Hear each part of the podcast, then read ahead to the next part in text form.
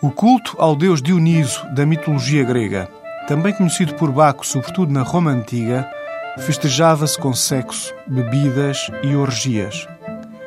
A imagem de Dioniso era transportada em carros com forma de barco, designados por carrum navalis. Era uma época de total inversão e desrespeito pelas classes sociais.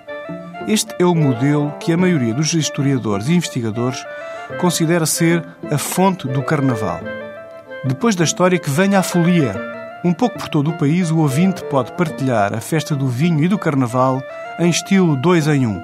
No Douro, o magnífico hotel rural da Quinta Nova de Nossa Senhora do Carmo tem programa específico, de 20 a 25 de fevereiro, com várias atividades complementares, como a visita ao entrudo de Lazarim ou um almoço no restaurante DOC.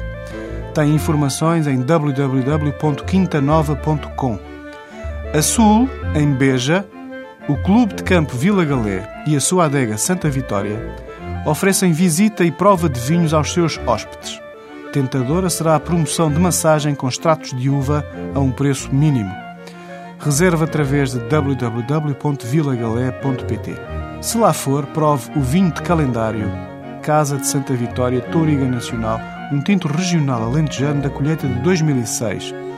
Como vinho diário, esta semana procuro o branco Marquês de Marialva Bical, um bairrada DOC de 2007. Até para a semana com outros vinhos.